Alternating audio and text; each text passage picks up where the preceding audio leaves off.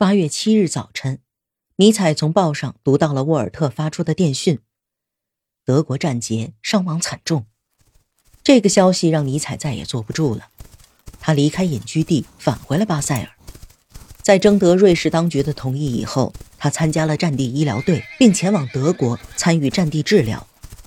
尼采急切地想参加进那场吸引他的战争。他穿越了占领地阿尔萨斯，看到了维桑堡和沃尔特的停尸房。八月二十九日，他露宿在离施特拉斯堡不远的地方，那里的战火照亮了漆黑的夜晚，照亮了整个地平线。接着，他开始向南边的乡间进发。此时，德国在那里设了一个巨大的野战医院，来自马斯拉图尔。格拉沃洛特、圣普里马特的伤员都汇聚于此。由于人数众多，很多伤员都难以得到及时的护理，只能等着死于伤痛和传染病。负责人将一些不幸的伤员分给了尼采进行护理。他和蔼而勇敢地工作着。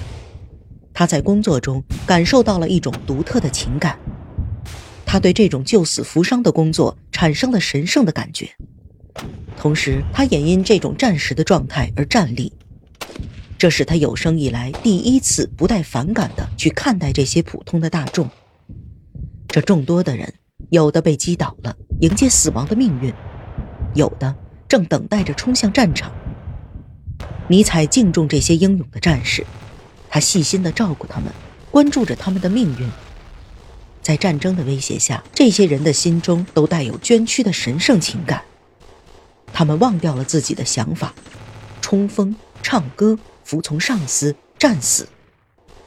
尼采因无法上阵杀敌而导致的痛苦得到了补偿。他从这些人的身上找到了兄弟般的情谊。这种感情冲动使他激情高涨，让他找到了感情的共鸣。我的作战热情完全觉醒了，但我却没法满足他。此时。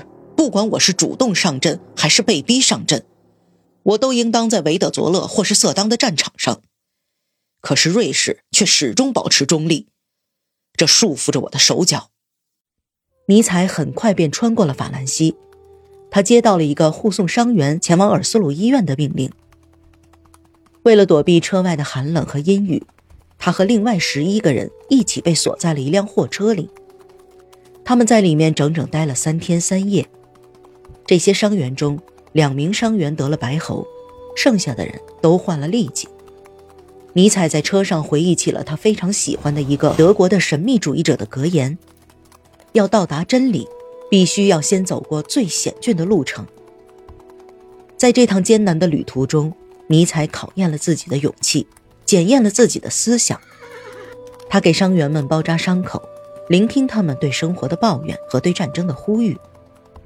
在此期间，他坚持自己的思考。他意识到，在经历战争之前，自己脑子里只有书，而现在他却懂得了生活。他在细细品味着这种痛苦的磨练，从中发现了某种遥远的美。他写道：“我也有自己的愿望，多亏了他们，我才能够继续自己的思考。现在我处于极端恐怖的环境之中。”我回忆起自己和那些伤员们躺在货车上的日子，夜晚很寂寞，我就在这寂寞的夜中，探究着悲剧的三个深渊：幻想、意志、苦恼。我是如何得到这个自信的结论的？尼采带着疾病和伤员到了卡尔斯鲁，他被他们传染了，患上了痢疾和白喉。野战医院一个不知名的同事对他进行了精心的护理。等到病情一好转，尼采就立即回到了瑙姆堡的家中。他回家并不是要休息，而是要全身心地投入工作和思考当中。他给正在法兰西作战的朋友格斯道夫写信说：“是啊，战火改变了我们共同持有的对事物的观念。我和你一样。”有了上战场的经历，你和我一样，这几个星期将成为我们生命中的新纪元。在此期间，我坚定了自己的原则，我将保留他们，直到我死去。我已经返回了瑙姆堡，目前的问题是身体康复状况不佳，曾经的生活气氛已经被战争带走了，像天边的乌云一样遥不可及。我能听到，到处都是无尽的哀悼声。一八六五年七月，萨多瓦战役让尼采了解了战争，他从中亲历了战争的魅力。尼采被心中涌出的简单朴素、伟大崇高的愿望所深深吸引着，因为他从中感觉到自己与民族之间那深深的联系。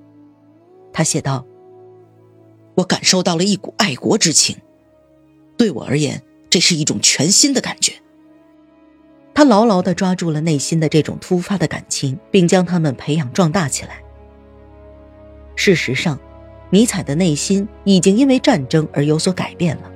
他不再是从前那个不谙世事的忠诚的瑞士人，转而成为了大众的一员。他为自己的祖国而感到骄傲。这场战争改变了他，他对战争怀有着无限的崇敬。战争唤醒了人们沉睡已久的生命力，让他们的灵魂从睡梦中醒了过来。他迫使人们在理想的秩序中去寻找一种美和责任的秩序，迫使他们去寻找一种新的结局。